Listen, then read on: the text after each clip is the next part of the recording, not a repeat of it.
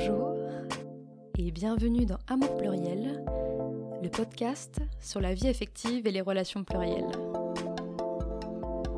Je suis sexothérapeute et conseillère conjugale et je suis ravie de vous retrouver pour ce nouvel épisode. Si vous avez besoin d'être accompagné dans votre vie affective, vous pouvez me contacter sur mon site internet amourpluriel.com. Bonjour, je m'appelle euh, Caroline euh, Taillet, euh, je suis autrice, metteuse en scène, réalisatrice et comédienne. J'ai 30 ans et je suis belge. Voilà, quelques mots. et nous sommes présentement au Festival d'Avignon, où est programmée ta pièce La théorie du Y. Mhm. On y suit le parcours d'Anna, de son enfance jusqu'à l'âge adulte, et dans la découverte de sa bisexualité. Ouais. Donc cette pièce a été adaptée en web série sur la RTBF, mhm. RTBF qui est Radio et télévision belge francophone, et dont la saison 2 sortira le 17 octobre Exactement. prochain. Ouais. Et pourquoi ce titre, La théorie du Y? Eh bien, euh, il y a plusieurs sens derrière le Y, mais à la base, j'ai choisi ça parce que euh, un Y, euh, c'est une ligne qui se sépare en deux lignes hein, quand on regarde la lettre, et ça représentait déjà depuis longtemps chez les Grecs, c'est le symbole du choix. Il faut choisir entre suivre la ligne de gauche ou la ligne de droite. Ça représentait donc choisir entre aimer les hommes ou aimer les femmes pour le personnage d'Anna, ou ne pas choisir au final, euh, puisqu'elle choisit de ne pas choisir. Ou enfin, est-ce qu'elle choisit, est-ce qu'elle ne choisit pas, ça c'est une autre question, mais euh, en tout cas, elle choisit d'assumer sa bisexualité et donc euh, de suivre les deux branches du Y quelque part. Donc à la base, c'était ça. Et puis, il y a aussi bah, XX, XY, les hommes, les femmes, d'un côté, de l'autre, voilà, qui est dans le mot bisexualité. Et puis, troisième raison, la génération Y, qui est notre génération, enfin ma génération, euh, nous qui sommes nés euh, fin des années 80, début des années 90, 90. Euh, y en anglais, ça veut dire, euh, ça se dit why, why, pourquoi, et on dit de notre génération qu'on a peut-être pu plus se poser de questions que les générations précédentes, et, d'où notre personnage Anna qui se pose beaucoup de questions, et peut-être aussi parce qu'elle a plus l'occasion de le faire. Donc voilà. Et puis la théorie, parce que c'est aussi euh, un personnage qui réfléchit beaucoup, qui a envie de bien faire, qui, qui est beaucoup dans sa tête, qui se pose beaucoup de questions, et donc voilà, c'est devenu la théorie du Y. Ça a beaucoup de sens du coup, hein, tout ça. C'est très très étudié. Oui, c'était pas par hasard. Et pourquoi parler de bisexualité? Alors, euh, quand j'ai euh, euh, terminer mes études de théâtre. Donc en tant que comédienne, je vais faire un travail de fin d'études et euh, je devais choisir un thème. Et euh, j'ai décidé de parler de la bisexualité dans le théâtre. alors pourquoi? À la base parce que ça me concerne, que moi je me suis posé ces questions-là quand j'étais ado. Et moi, bon, c'était il y a 15 ans, je n'avais jamais entendu le mot bisexualité. L'homosexualité déjà, bon, je savais ce que c'était, mais on, parlait pas trop et c'était pas bien vu. Et je je parle, j'ai l'impression de parler comme une vieille, mais je pense que ça a déjà quand même vachement évolué. Et, euh, et du coup, j'avais, quand j'ai D'abord, je suis tombée amoureuse d'une fille, et puis un peu après d'un garçon. Et puis, je me suis dit, euh, il faut que je sache si je suis euh, hétéro ou lesbienne, parce que je n'imaginais pas qu'il y avait une autre possibilité. Et personne ne m'a donné accès à ça. Il n'y avait pas de pièces de théâtre, pas de films, pas de livres, en tout cas pas auxquels j'avais accès. Euh, pas, personne à qui je pouvais m'identifier, même une star ou quelqu'un n'importe où. Et donc, du coup, eh ben, je me suis dit, j'ai eu envie de faire une recherche là-dessus pour mon mémoire, donc mon travail de fin d'études. j'ai trouvé trois ou quatre pièces qui parlait de ce sujet-là, mais aucune frontalement. Et comme j'avais déjà eu des cours d'écriture, j'ai fait des études de lettres avant mes études de théâtre, je me suis dit, bah, pourquoi pas l'écrire moi-même, comme ça, s'il y a un manque, il y aura une référence pour d'autres. Et, euh, donc j'ai écrit la première version pour mon travail de fin d'études. Et euh, mon jury m'a encouragé après à concrètement mettre en scène ce texte euh, que j'avais écrit, ce que j'ai fait. Et je me suis rendu compte en le faisant que quelque chose que j'avais fait un peu égoïstement pour combler un manque comme moi j'avais, en fait j'étais pas la seule à l'avoir et je pense que c'est une des raisons pour lesquelles ça a bien marché, c'est que évidemment, il y a plein de gens qui s'identifient à ça, qui se posent ces questions-là.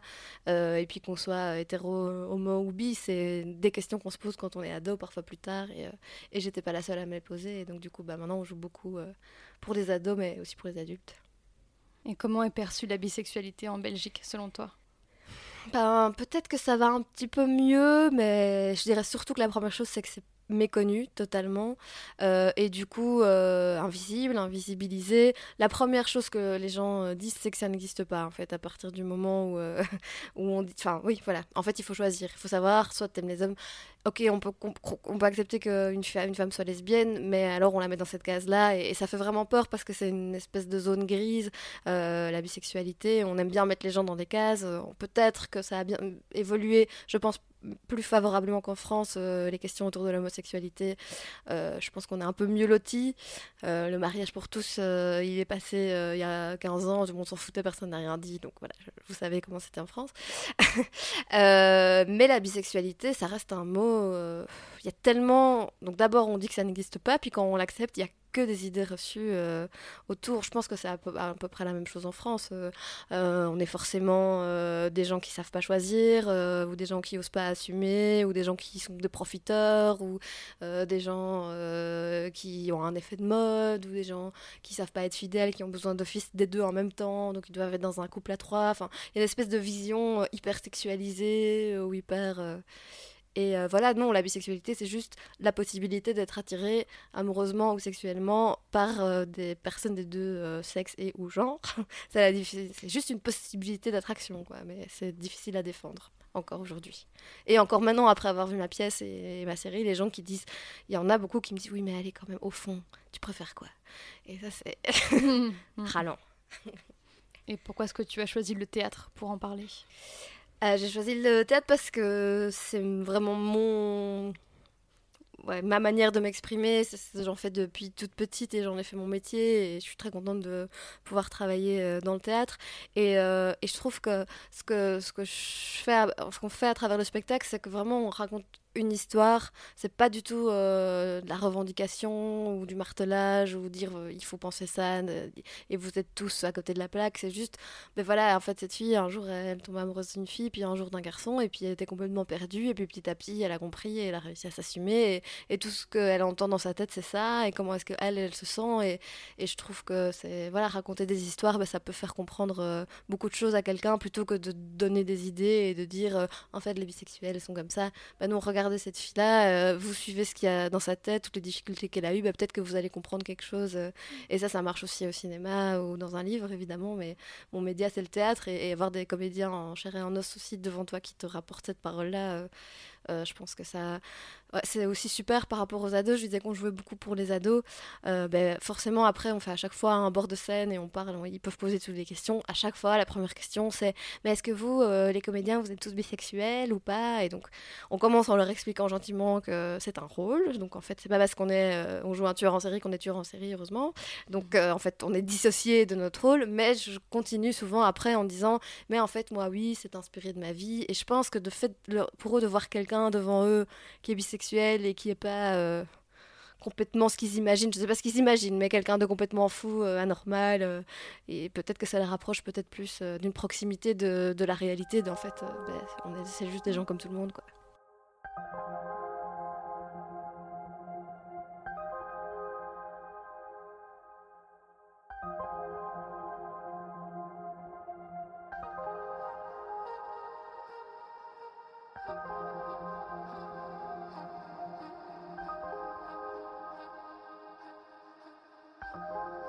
Au-delà de la bisexualité, c'est aussi une pièce sur le choix. Ah. C'est d'ailleurs très bien illustré puisque tu abordes euh, tout ton parcours avec mhm. euh, plusieurs euh, moments de vie. Et c'est vrai que la société nous demande régulièrement de faire des choix, des choix qui sont souvent binaires. Mhm. Donc bah là, par exemple, choisir entre être avec un homme ou être avec une femme. Mhm. Quelle place est-ce que tu as voulu donner à la question du choix? Euh, oui, alors elle est. Bon, d'abord, elle est importante dans le sens où, euh, clairement, il y a la question de est-ce qu'on choisit son orientation sexuelle non. Et donc ça, il y a beaucoup aussi d'ados, et c'est quelque chose qu'on doit dire aux ados souvent après, parce qu'ils disent oui, mais elle a choisi, euh, non, est-ce que tu as choisi d'être hétéro, ou est-ce que tu choisis de qui tu tombes amoureux? Enfin bon, on développe des manières de leur faire comprendre ça. Euh, donc ça, évidemment, on ne le choisit pas, mais par contre, ce que Anna a choisi dans la pièce, c'est de le vivre ou pas, et de l'assumer ou pas. Et ça, c'est ce qu'on répond aussi aux ados quand ils disent euh, ah oui, mais moi, je pourrais jamais pour des raisons familiales ou de croyances. Ou... Et ce qu'on leur dit, c'est ben, en fait, vous, vous avez le choix de vivre euh, la sexualité que vous voulez, euh, de, de, de, suivre votre orientation sexuelle ou pas. Vous avez, si vous vous sentez gay et que vous préférez refouler ça et être malheureux et parce que vous voulez correspondre à autre chose, pas de problème, c'est votre choix. Et donc c'est ça qui est important. Euh, enfin, pas de problème. Bon, vous serez probablement pas super heureux, mais je dire, l'importance, c'est oui, c'est de, choisir la, la, route qui nous correspond le mieux. Et, et Anna, justement, c'est une petite fille qui a vraiment envie de plaire, de bien faire, très sage, très appliquée, qui veut écouter toutes les règles de ses parents. Et donc, eh, peut-être qu'à un moment, elle pourrait hésiter à, ne pas euh, suivre sa, voie et à plutôt choisir la voie qui est tracée pour elle. Bon, il se trouve que, qu'elle le fait pas. Euh, et puis aussi, il y a aussi la question, euh, bah oui, c'est ça, de, on se retrouve confronté à des choix qui sont, qui sont complètement absurdes, en fait. Et la première scène, bah, elle, est avec ses parents et ils font un, un jeu de il ou elle qui est dans la voiture. Et déjà là, elle doit choisir entre il et elle, alors qu'elle a 8 ans, et donc c'est une métaphore de, ça. On, on, est toujours poussé à faire des choix, et parfois euh, ben, ça prend plus de temps, ou parfois il y a une troisième voie. Ou... Je pense que c'est aussi une belle, euh, peut-être une métaphore de nos carrière professionnelle où j'ai l'impression qu'aussi dans notre génération, on est beaucoup moins dans des cases, on fait beaucoup moins une carrière 30 ans dans le même, euh, dans le même boulot. Euh, enfin voilà, moi j'écris, je mets en scène, je réalise, je travaille à la radio, euh, je joue. Ben, je suis hyper contente de faire tout ça, mais on a envie aussi de me mettre dans une case. On me dit, oui, mais maintenant tu mets en scène, donc tu veux dire que tu préfères faire ça et tu vas faire que ça. Ben non, en fait, j'aime bien faire plusieurs choses et, j'ai qu'une vie, j'aime autant la passer à faire plein de trucs différents et puis je m'ennuie pas comme ça. Et, donc voilà, c'est de voir plus loin que les choix qui sont proposés aussi et, de suivre son instinct. J'aimerais bien parler avec toi euh, du coming out. Donc, euh, petite précision pour euh, les personnes qui nous écoutent. Le coming out ici, ce serait donc d'avouer à son entourage ou même publiquement sa bisexualité. Qu'est-ce que tu penses du coming out? Alors, c'est intéressant. Justement, mon, mon, avis a peut-être un peu évolué par rapport à ça ces derniers temps parce que dans la saison 2 de la théorie du grec, on parle pas mal du coming out et on a deux personnages, euh, les deux personnages principaux qui ont des visions assez opposées.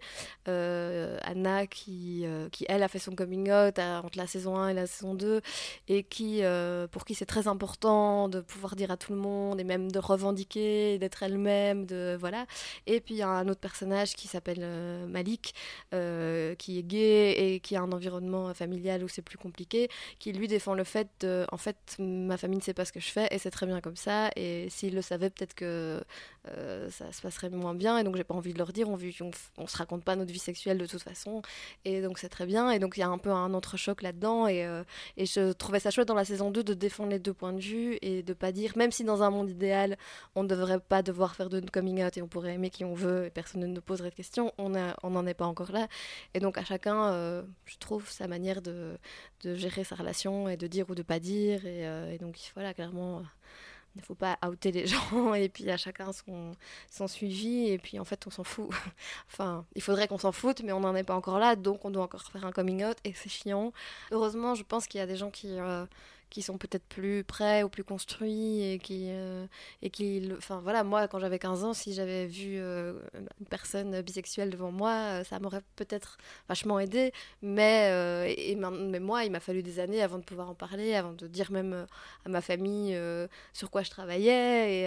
Et, et voilà et maintenant j'ai plus aucun souci. Et, et, je joue dans le spectacle et j'en parle et je fais des interviews. Et, je trouve ça important même pour les jeunes comme je le disais qu'ils puissent se reconnaître ou, pas. Mais tout cas avoir quelqu'un devant eux qui, qui disent bah oui, moi, oui, c'est mon cas.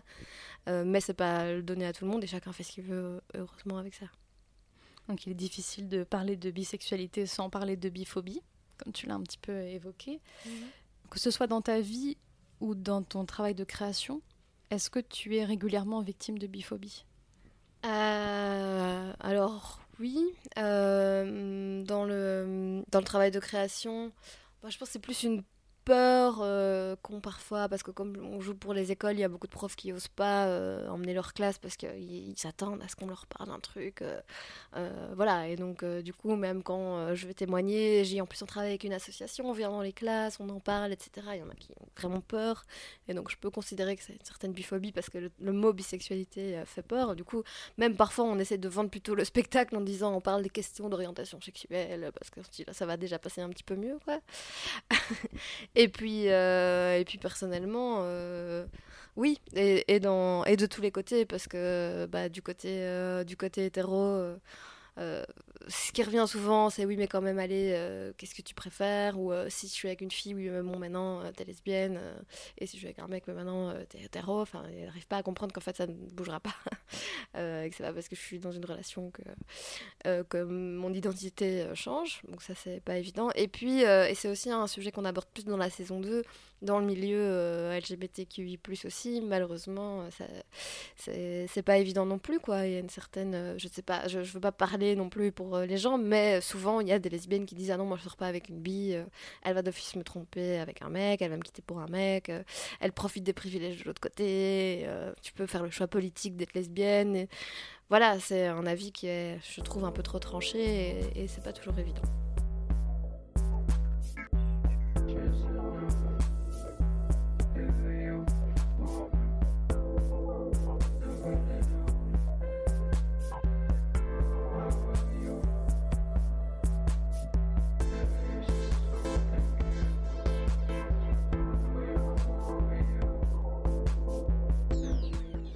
Trouve qu'il y a aussi une forme de fétichisation des personnes bi.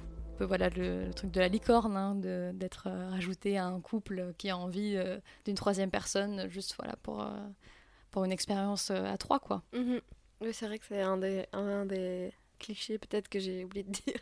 Et en faire d'office un plan à trois et, et bah, en soi, pourquoi pas, chacun fait ce qu'il veut, mais c'est juste que ça, ça c'est souvent, quoi. Ouais. Mm. Il y a souvent des couples qui sont venus vers moi. Euh. c'est vraiment. Euh, ça, ça, semble acquis pour les gens. Et, euh, et, puis, et puis, oui, ce truc de fantasme. C'est fatigant. Et puis surtout que comme tu dis pour les hommes c'est pas le cas. Et ça on le voit aussi souvent après le spectacle ou après la série des jeunes et des moins jeunes qui disent oui mais si c'est une femme bi ça va mais un homme ça c'est vraiment plus dégueulasse. Et puis ça revient à l'homophobie contre les hommes qui est je pense encore plus forte que contre les femmes, parce que les femmes, euh, de toute façon, elles font rien, elles chupotent, il euh, n'y a rien de grave, tandis que les hommes, quand même, quand on sait ce qu'ils font, enfin, je c'est vraiment attaché à ça, quoi, et, euh, au fantasme de la femme dans le porno, des lesbiennes dans le porno, et enfin, il y a vraiment encore beaucoup de boulot pour, pour déconstruire tout ça, quoi.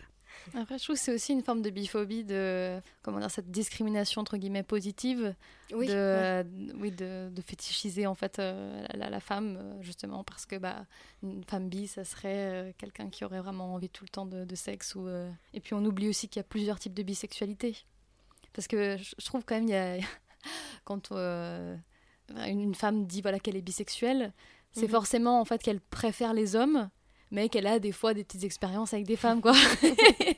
Euh, voilà, ou, alors ce truc aussi du 50-50, enfin, il y a plein de formes différentes, en fait, de mhm. bisexualité. Et... Chacun le vit, euh, ouais. Mm. Mais il y a vraiment, parce qu'on parle de bisexualité, tout de suite, il y a des gros préjugés euh, dessus. Moi, j'aime bien l'idée de l'échelle euh, de Kinsey, je sais pas si tu vois. C'est une échelle de 0 à 100. Euh, c'est un sexologue euh, qui a fait ça il y a, bien 50 ans, je pense. Et tu te situes où tu veux sur l'échelle. Tu peux être 0% hétéro ou 100% hétéro, mais tu peux être à 10% hétéro et, et 90% homo. Enfin bon, bref, tu peux être à peu près n'importe où. Et, et bon, il calcule un petit peu trop théoriquement en fonction de tes expériences, de tes attirances, de tes envies de tes fantasmes. Et voilà, après, évidemment, c'est pas un chiffre et personne n'est à 18 ou à 54. Mais euh, il met du coup des, personnes à tendance hétéro, mais avec des expériences uniquement sexuelles ou uniquement affectives ou, des amitiés amoureuses. Ou... Enfin, tout est possible en fait. Et donc. Euh, et donc, comme tu l'as évoqué tout à l'heure, dans la biphobie, il y a aussi le préjugé selon lequel les bisexuels seraient infidèles. Mhm. Qu'est-ce que cette présomption d'infidélité t'évoque euh, bah alors moi, quand j'en parle euh, souvent avec les ados, parce que de nouveau, euh, ça c'est un truc qui, de nos jours, je trouve les ados sont devenus encore plus, euh, encore plus, je sais pas. Euh, l'infidélité, c'est quelque chose de. Dans la saison 1, euh, le, premier épisode, Anna est avec son copain, elle se dispute, elle arrive dans une soirée un peu gay et elle rencontre une fille, elle l'embrasse. Et c'est ce qui les choque le plus dans toute la saison, c'est que elle a embrassé une fille alors qu'elle était avec un mec. Alors oui, c'est pas bien, mais bon, elle est vraiment perdue et puis elle finit par le dire à son mec, puis elle finit par le quitter, nanana, mais elle a un truc très voilà. Et donc eux, ils ont, les ados ont souvent l'idée que bisexualité veut dire infidélité. Et donc, je leur explique très clairement qu'il y a l'orientation sexuelle qui est une attirance et qu'il y a autre chose qui est euh, la fidélité ou d'ailleurs fidélité ou l'envie euh, d'être euh, dans une relation exclusive ou pas. Et que c'est deux choses très différentes. Enfin, pour moi, en tout cas, l'orientation sexuelle n'a aucun. je sais qu'il y a des personnes bisexuelles qui disent que eux, ils ont envie d'être qui se sentent complets que s'ils sont avec un homme et avec une femme ou que dans des relations différentes, mais qu'ils ont besoin des deux. Voilà, c'est une autre manière, mais pour moi, c'est deux choses très différentes et sans aucun euh, a priori ou jugement euh, sur le fait d'être fidèle ou pas, euh, polyamoureux ou quoi que ce soit. C'est pour moi, ça n'a rien à voir avec euh, la bisexualité. je trouve ça presque, peut-être un peu provocateur ce que je veux dire, mais presque une excuse de dire euh, j'ai besoin des deux et donc euh, c'est normal que j'aille voir ailleurs parce que, parce que je suis bi. Ben, non, pour moi, si tu es dans une relation fidèle et, monogame, c'est pas parce qu'il y en a un qui est bi et l'autre qui est hétéro que le bi a le droit d'aller voir ailleurs. Enfin, ça doit s'arranger. C'est des choses qui doivent se. Voilà, on doit être d'accord dans un couple si on est dans un couple dans tous les cas, je pense.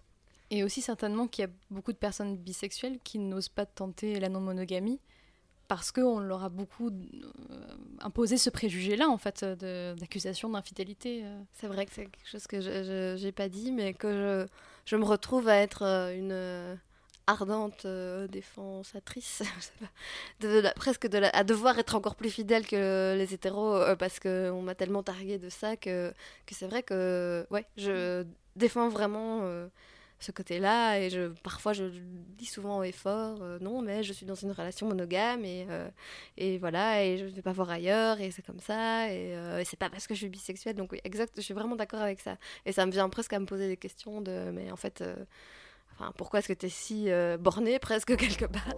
Mais oui, en effet, ça a un impact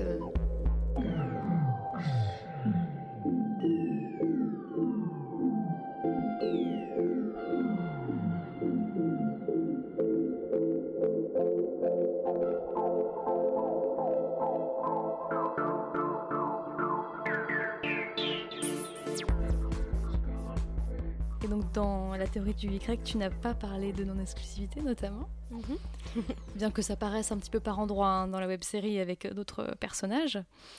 Comment est-ce que tu envisages la non-exclusivité euh, affective et sexuelle? Euh, Eh bien, c'est pour moi euh, quelque chose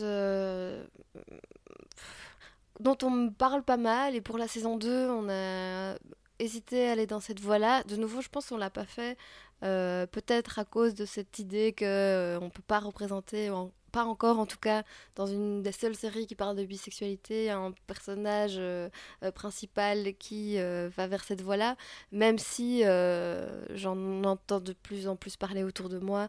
moi, c'est pas encore je dis pas encore quelque chose qui me pose question et que j'ai expérimenté.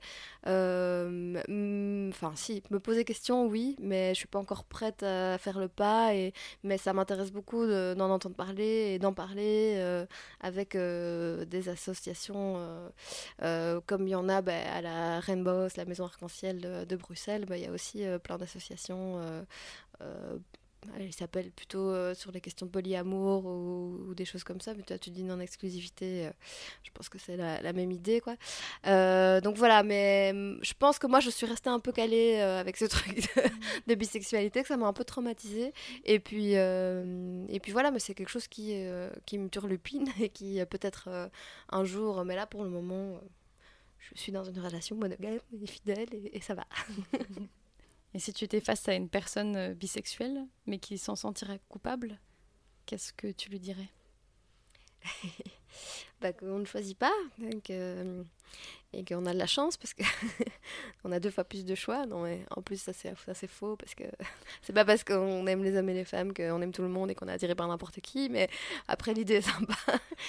et que non, mais en plus, pour moi, c'est aussi un peu une question de, de période. Euh, j'ai l'impression qu'il y a peut-être des périodes où on a plus envie d'avoir des expériences avec des hommes et d'autres avec des femmes aussi, en fonction de ce qu'on vit, en fonction des rencontres. Et donc, ça évolue aussi avec le temps. Et donc, euh, je dirais, euh, si ça te culpabilise parce que t'as pas envie d'être hétéro ou t'as pas envie d'être homo, mais tu peux aussi aller, hein, même si tu choisis pas sur qui tu tombes, hein, mais aller plus euh, vers un type de relation. Euh, si tu es dans une période où tu sens que tu as vraiment envie de rencontrer une fille, ben, va vers ça. Et il y, a moyen aussi de, voilà, de, jongler un petit peu euh, cette orientation sexuelle. Elle ouvre beaucoup de possibilités aussi il faut pas culpabiliser. non, mais on choisit pas, quoi. Ça, c'est le plus important. Et, ça prend du temps à le comprendre parce que justement, les gens croient que qu'on n'arrive pas à assumer. que ah J'en peux vraiment plus de ces trucs de tu doutes, tu te poses plein de questions, il faut que tu assumes, tu sauras plus tard, nanana. Alors évidemment, il y a des gens qui font des expériences à l'adolescence et puis qui après n'en font plus jamais, est-ce qu'ils sont bi ou pas? Ben, En fait, on s'en fout, c'est leur histoire, ça leur appartient. Mais c'est dommage que ça amène à une négation de cette orientation sexuelle. Et, et aussi, euh, je lui dirais, euh, si tu en as les moyens, parle-en petit à petit et tu vas voir, il faut l'expliquer, mais ça va être compris, ça va être accepté. et il faut qu'on il faut qu'on se montre un petit peu, quoi, parce qu'on est vraiment, euh, on n'est pas beaucoup dans l'association, dans l'associatif, il n'y a pas grand-chose, on est invisible, et, euh, et je pense que c'est aussi dû au fait qu'on est à moitié d'un côté et à moitié de l'autre, et donc du coup, on se fond dans la masse hétéro ou dans la masse homo, et, où est notre place? Est-ce qu'on a vraiment besoin d'une place juste à nous? Ben, En fait, si, parce qu'on a des choses à, à revendiquer euh, tant qu'on ne sera pas compris et accepté. À quoi doit-on s'attendre pour la deuxième saison de la théorie du Y? Alors, moi j'ai déjà un petit peu spoilé quelques petits thèmes. Hein. Euh, mais donc, euh, pour ceux qui ont vu la saison 1, donc elle parlait principalement euh, d'Anna et de sa bisexualité elle reste là, mais le personnage de Malik, donc qui est gay, prend une place importante et donc on s'attarde moitié-moitié sur leurs deux histoires. voilà, et puis pour Anna, ben, on va un peu plus explorer, comme je le disais, les difficultés ou pas d'être bi dans le milieu plutôt lesbien, voilà. un thème qu'on n'avait pas du tout exploré dans la saison 1. Et puis pour Malik, euh, on va en, apprendre plus sur lui parce que finalement on sait pas grand chose dans la saison 1, donc on va découvrir un petit peu plus euh, son cadre euh, familial et puis ses relations. Et, et, voilà, il est pas très bien au début de la saison 2 et on va comprendre petit à petit pourquoi. Voilà. Et puis un troisième personnage qui était déjà présent dans la saison 1 qu'on voyait pas beaucoup, qui, est, qui est Lucie, la meilleure amie d'Anna, qui est hétéro. Elle prend aussi plus de place dans la saison 2. Euh, C'était important aussi pour nous de garder un personnage hétéro euh, pour parler à plusieurs personnes. Et puis, euh, elle, elle, représente un petit peu euh, une fille qui a 25, 30, entre 25 et 30 ans, dont toutes les amies commencent à se caser, à être en couple, à faire des enfants. Et elle, est éternellement célibataire. Et en fait, elle a plus trop de gens avec qui sortir. Elle tombe que sur les mauvais mecs. Et, euh, et elle galère vachement, quoi. Et donc, c'est un, un, profil qu'on connaît pas mal aussi et qu'on avait envie d'approfondir. Donc, voilà, on est un petit peu dans ce, dans ce trio-là pour la saison 2. J'ai hâte. 17 octobre. et donc on peut le retrouver sur YouTube. Ouais, donc la saison 1 est déjà sur YouTube, euh, la théorie du Y, et la saison 2 le sera aussi à partir du, 17 octobre. Il y a deux épisodes qui sortent euh, chaque jeudi. Euh, voilà, il y en aura 10 en tout. Merci Caroline. merci à toi.